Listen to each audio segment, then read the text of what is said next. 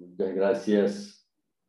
Vamos adelante en este día, guiados siempre por el poder del Espíritu Santo, para estudiar la palabra de nuestro Dios.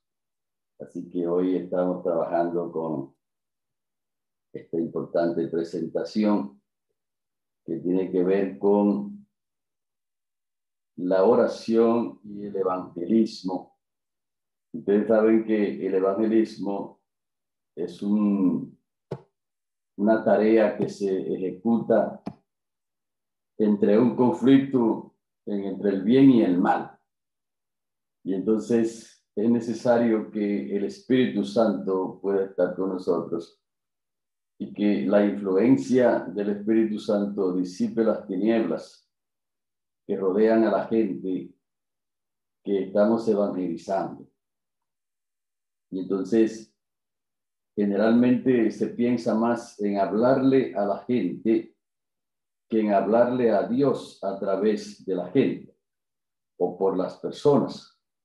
Y es importante que las dos cosas vayan en combinación y por eso estamos presentando este tema, la oración y el evangelismo, una estrategia divina para alcanzar multitudes, que es un tema que también se encuentra en los mamales de oración, porque ciertamente el evangelismo es la parte más poderosa que el Señor nos ha dejado, pero la oración es el motor del evangelismo para que el Espíritu Santo tome el control de la gente.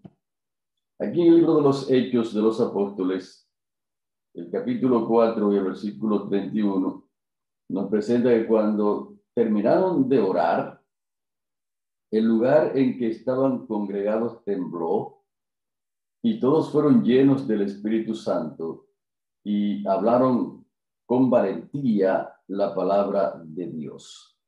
La palabra de Dios tiene que ser hablada con valentía, pero esa valentía no puede venir de los instrumentos humanos, tiene que venir directamente del poder de Dios, del Espíritu Santo, para que esa palabra disipe las tinieblas y haga que el enemigo tiemble, que la tierra tiemble y los enemigos, los ángeles malos sean espantados y las personas que están amarradas ciertamente por las tentaciones de Satanás sean también disipadas y espantadas y las personas puedan captar el mensaje de salvación. Así que la oración es un elemento extraordinario combinado con el evangelismo, de manera que Dios pueda obrar y traer la cosecha que no puede venir de otra manera.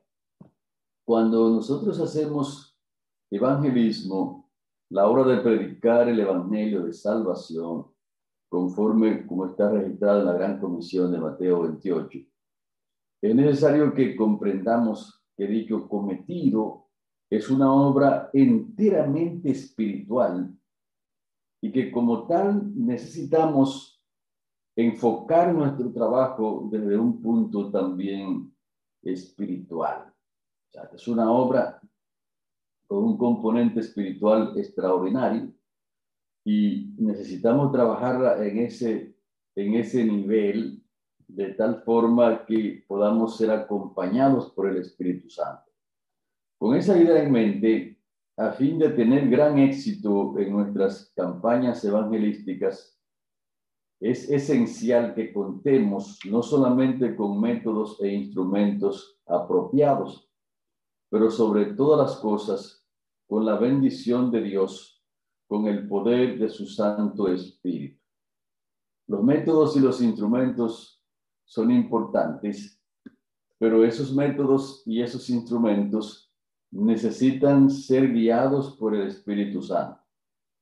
Como la escritura dice que el caballo se alista para la batalla, pero de Jehová es la victoria. O sea que los instrumentos, el caballo puede estar bien, con los pertrechos bien puestos, Incluso puede tener un buen jinete ese caballo, pero todavía la victoria no está asegurada, porque Jehová es el que da la victoria. Y, necesitamos tener esto en mente para que el evangelismo pueda avanzar de una manera correcta.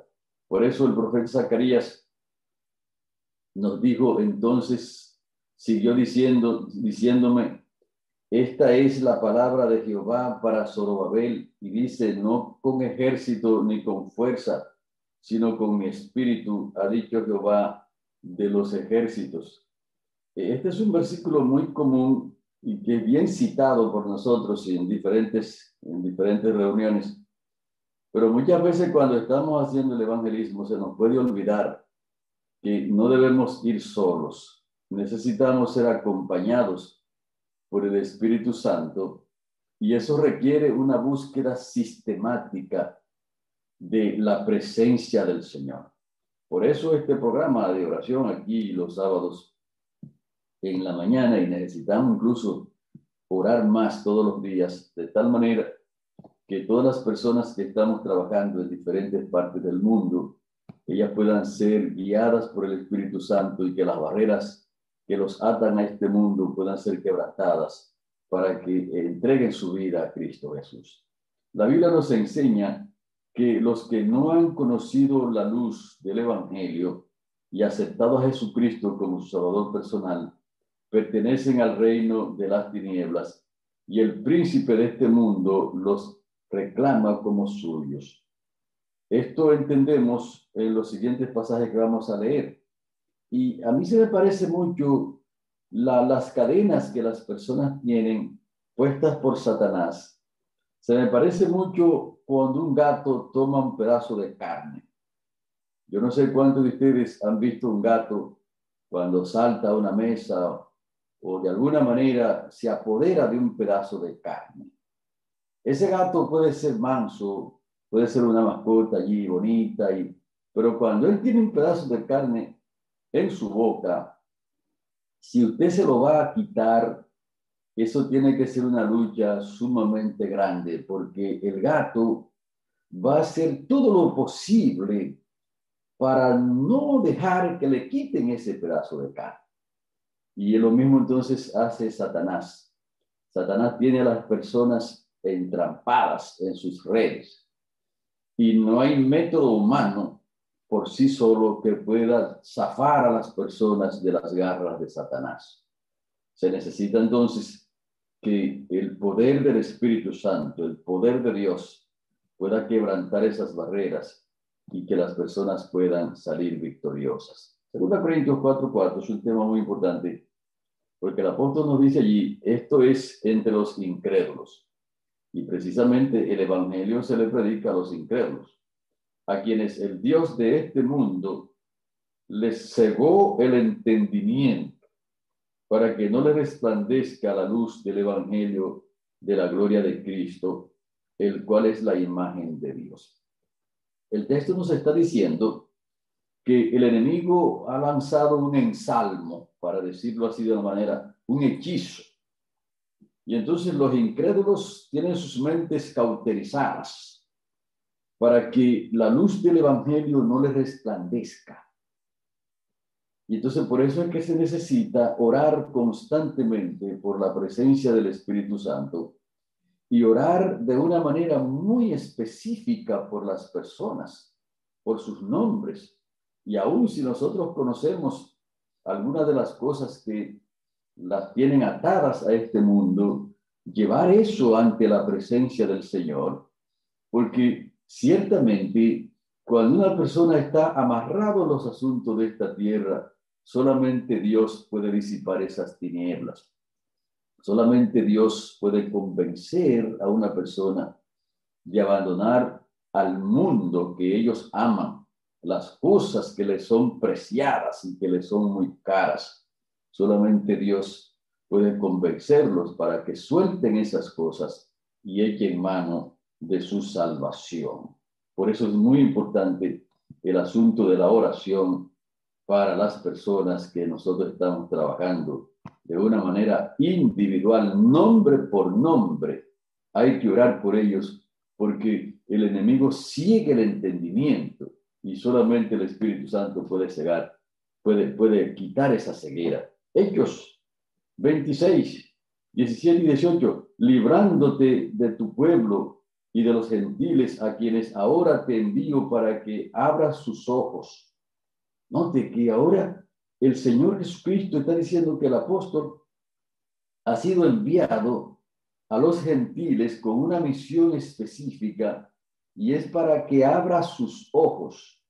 Y esos ojos no son los ojos físicos, son los ojos espirituales, para que se conviertan de las tinieblas a la luz y de la potestad de Satanás a Dios, para que reciban por la fe que es en mí perdón de pecados y herencia entre los santificados. Ahí está. Entonces, este pasaje tiene una conexión con el otro pasaje.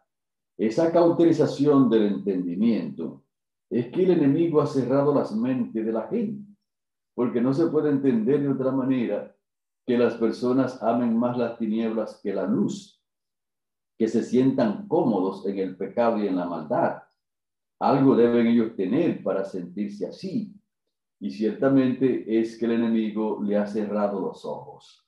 Y entonces ahora tiene que venir el Espíritu Santo para que le abra los ojos, para que entiendan que el mensaje es un mensaje urgente y que ellos están en peligro de muerte y necesitan entregarse a Cristo Jesús muy pronto, antes que su tiempo pase y que sea tarde.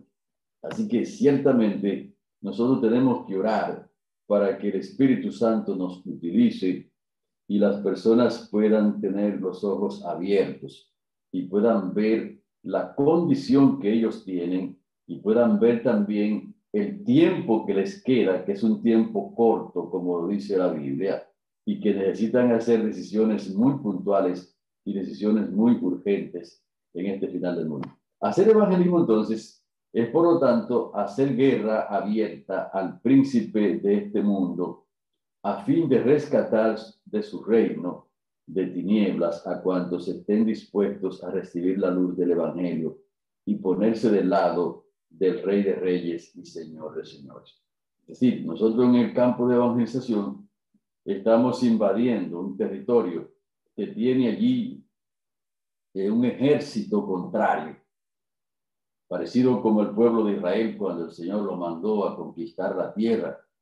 Él le dijo, allí habita un pueblo un pueblo grande, un pueblo peligroso, pero yo voy a estar con ustedes para darle el terreno.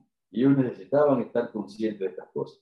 Para esta tarea, entonces, los métodos y los instrumentos humanos no son suficientes.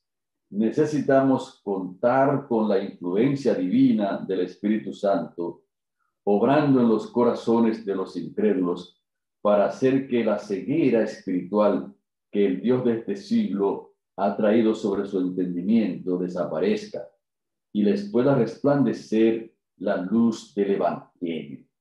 Cuando usted va a, dar un estudio bíblico a una persona, antes de usted ir a dar ese estudio bíblico, todos los días, usted debe hacer un ejercicio espiritual por usted mismo y también para que el Espíritu Santo pueda tumbar las tinieblas que rodean a esas personas y llevar a esa persona en los, en los foros de oración de manera individual y llevar a esas personas también en sus oraciones personales, de manera tal que la presencia de Dios la pueda rodear y la pueda convencer de su condición. Además, es necesario que el instrumento humano también, que será usado por Dios para hacer esta obra, necesita nuestras fervientes oraciones a fin de que el Espíritu Santo lo capacite, lo use y lo proteja en esta obra espiritual, como lo dice en Efesios 6, donde dice, vestido de toda la armadura de Dios, para que podáis estar firmes contra las acechanzas del diablo, porque no tenemos lucha contra sangre y carne, sino contra principados, contra potestades, contra los gobernadores de las tinieblas de este mundo, y contra huestes espirituales de maldad en las regiones celestes, en los aires y en todas las partes. Están estas influencias malvadas y el Espíritu Santo tiene que estar allí para contrarrestarlo, tanto en nosotros como también en ellos, de manera tal que su cosecha pueda salir. Conociendo esta lucha, el apóstol Pablo, un gran evangelista, escribió las siguientes palabras, orad en todo tiempo, con toda oración y súplica en el Espíritu, y velad en ello con toda perseverancia y súplica por todos los santos y por mí, a fin de que al abrir mi boca me sea dada palabra para dar a conocer con de nuevo el misterio del Evangelio. Si ustedes notan aquí, aquí hay una combinación muy poderosa, porque hay un texto en el don de profecía que dice que si solamente nosotros oramos, prontamente podemos dejar de orar. Es una combinación de ir a ganar a las personas y entonces hacerlo en el contexto de la oración. Porque si nos quedamos orando solamente y no vamos y no abrimos la boca, como dice el apóstol aquí, para emitir el mensaje de salvación a los que se pierden, entonces solamente estamos cumpliendo con una parte y estamos cojos.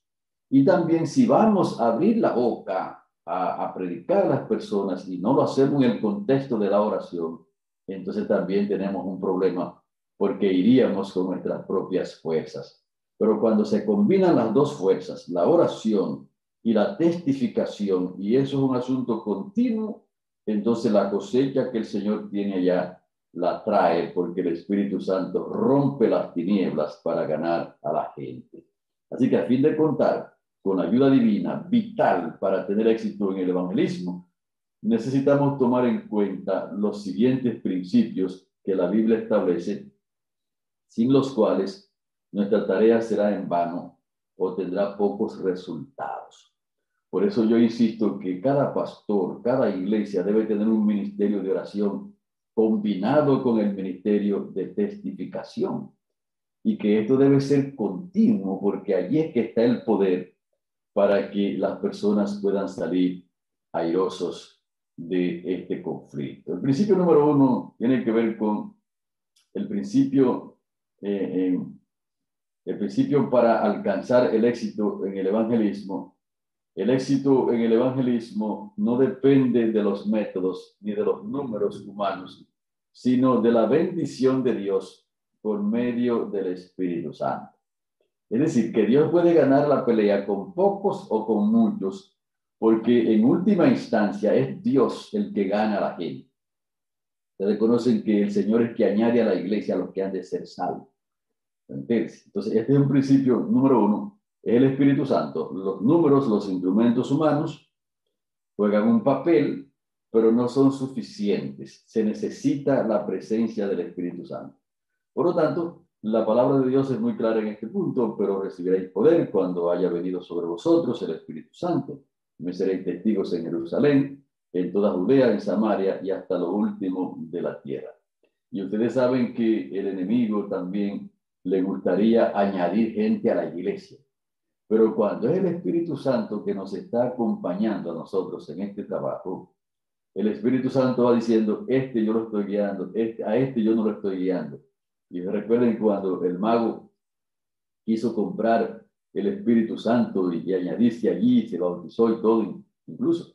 Pero no de que el Espíritu Santo estaba haciendo la selección. Y, y, entonces cuando el apóstol se dio cuenta de esto, que el Espíritu Santo lo alumbró, inmediatamente se dio cuenta que este hombre estaba en, en maldad, estaba en pecado. Y, y entonces el Espíritu Santo debe acompañarnos a nosotros para que sepamos y Él nos diga quiénes están siendo guiados por el Espíritu Santo y están siendo añadidos al pueblo de Dios y quiénes no lo están siendo. Porque si el Espíritu Santo no nos está guiando, personas que Dios lo está trayendo a su pueblo, podemos pensar otra cosa, incluso ser un obstáculo para que no lleguen a incorporarse a la iglesia. Y también personas que Dios no lo está guiando, no estamos capacitados para darnos cuenta que es el enemigo que lo está guiando. O sea, que Dios tiene que estar allí con nosotros, porque solamente Dios conoce lo interior del corazón y de la mente de las personas. También aquí, ¿recuerdan cuando David le dijo a este gran hombre, este gran gigante amenazante? David le dijo, tú vienes contra mí con espada y lanza y jabalina, pero yo voy contra ti en el nombre de Jehová de los ejércitos, el Dios de los escuadrones de Israel, quienes tú, a quienes tú ha desafiado. Es decir, que el Dios nuestro tiene que acompañarnos en esta tarea. Y entonces hay una contraparte aquí. Eh, van, a, van a confianza en las armas y en el hombre. O sea, si, si nosotros nos zafamos entonces de la presencia del Espíritu Santo, entonces vamos a confiar solamente en los métodos humanos. Pero dice el texto, pero de la casa de Judá tendré misericordia, los salvaré por Jehová su Dios. No los salvaré con arco, ni con espada, ni con guerra, ni con caballos, ni jinetes. Por eso ustedes ven que cuando los siervos de Dios en ese tiempo iban a la guerra, necesitaban primero consultar a Jehová. Y Jehová tenía que decir, suban, que yo los he entregado en vuestras manos. Y cuando alguien se aventuraba sin esa consulta, la derrota era segura. Recuerden a Josué cuando se fue detrás de la gente de Jai. Y Dios, no, muchos dijeron, no, no se apuren, no, no fatiguen tanto el ejército, son, ellos no son tantos. Y lo que quiere decir que unos cuantos miles de nosotros puede ir y, y acabar con esa gente. Y, y, ellos vinieron poniéndose los pies los pies le tocaban en la cabeza de rápido que venían corriendo, porque fueron derrotados. Y cuando ustedes leen allí el libro de Josué, el capítulo 7 y el capítulo 8, se van a dar cuenta que la razón por la cual ellos fueron derrotados era que la presencia de Dios no estaba con ellos. Y entonces el mismo principio se aplica al día de hoy para nosotros. La presencia de Dios tiene que estar con nosotros. Dice, porque no confiaré en mi arco, ni en mi espada, ni mi espada me salvará, como dice el Salmo 44, 6. O sea, no es el arco nuestro, no es la sabiduría nuestra. Por eso ustedes van a ver que los instrumentos que Dios usa con mayor poder son los instrumentos humildes, porque el instrumento humilde es que Dios puede usar. El instrumento altanero no puede ser usado por Dios, porque entonces cree que su propio arco que hace el trabajo. Hay de los que descienden a Egipto en busca de ayuda, confían en los caballos y ponen su esperanza en los carros porque son muchos y en los jinetes porque son valientes, pero no miran al Santo de Israel ni buscan a Jehová. Hay el que haga eso, mis estimados. Por eso se necesita orar, se necesita que la presencia de Dios esté con nosotros, porque no podemos poner la confianza en los instrumentos humanos, como dice aquí Jeremías 17:5, así ha dicho Jehová, maldito el que confía en el hombre, que pone su confianza en la fuerza humana, mientras su corazón se aparta de Jehová. Así que Jehová es que tiene el éxito en este trabajo, mis estimados, y por eso es que tenemos que invocar. El principio número dos, primero viene la santificación y luego viene la bendición. Es decir, que el Señor tiene que santificar al pueblo primero y luego entonces viene la bendición. El texto anterior decía, si pueblo se humilla si oran, lo que quiere decir que el pueblo tiene que humillarse delante de Dios, orar, buscar su rostro, se vuelven de sus malos caminos también. Entonces yo iré desde los cielos, entonces viene la otra, la, la, bendición, yo iré desde los cielos, perdonaré sus pecados y sanaré su tierra. Es decir, que nosotros necesitamos la presencia del Espíritu Santo primero para que luego venga la bendición. Y Josué dijo al pueblo, santificaos porque Jehová hará mañana maravillas entre vosotros. Y, entonces la contraparte sería, entonces Israel no pudo resistir a sus enemigos por permitir que el pecado estuviese en medio de ellos. si el pecado está allí, como pasó en ese tiempo de José, que había un hombre que había robado los lingotes de oro y los vestidos babilónicos y había desafiado a Dios. Entonces noten, cuando el pecado está en la iglesia y estén los miembros allí y no hay oración constante, el Espíritu Santo no lo puede destruir ni lo puede quitar de allí. Y un pueblo entonces en pecado y en maldad no puede ir a librar a un pueblo que está también en la misma condición. Por tanto, el principio número tres tiene que ver con la fe. Entonces Jehová dijo a Moisés, ¿por qué clamas a mí? Di a los, hijos de Israel que marchen. Es decir, esta es una marcha que es por fe, mis estimados hermanos. Es decir, usted no puede pensar, dice, bueno, vamos a ir a visitar esta institución, vamos a ir a visitar este barrio o a este grupo de gente por allí, usted no puede predecir lo que va a ocurrir. Usted solamente tiene que procurar que la presencia de Jehová vaya con usted. Y entonces sencillamente las cosas van a comenzar a fluir de una manera interesante. Así que tomando en cuenta los principios bíblicos aquí mencionados, concluimos que a fin de que de tener gran éxito en el evangelismo, la oración y el ayuno. Una cosa, esto está desapareciendo de la experiencia. Las dos cosas están desapareciendo.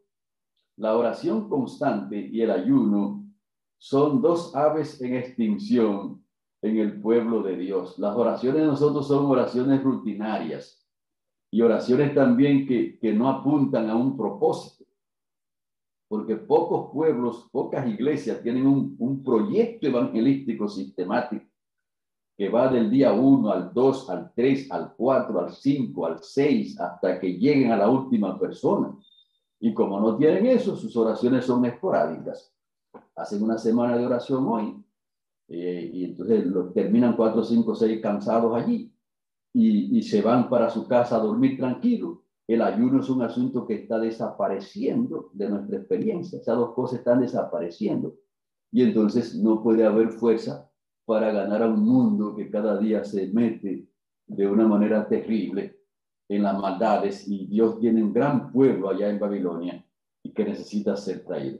Lo que quiere decir que estos principios tienen que ser encarnados en la experiencia nuestra y entonces eh, esos medios eficaces en la preparación espiritual de la iglesia deben formar parte integral en el trabajo previo a las campañas de evangelismo, a los estudios bíblicos, a los grupos pequeños y a todo lo que nosotros estamos haciendo en este trabajo para que tengamos el éxito que Dios quiere. Y cuando tengamos ese éxito que Dios quiere, entonces darle la honra y la gloria a Dios, porque es Él el que añade a la iglesia los que han de ser salvos y es Él el que va a levantar su pueblo para llevarlo al reino de los cielos. Que el Señor les bendiga y que podamos poner estos principios en práctica.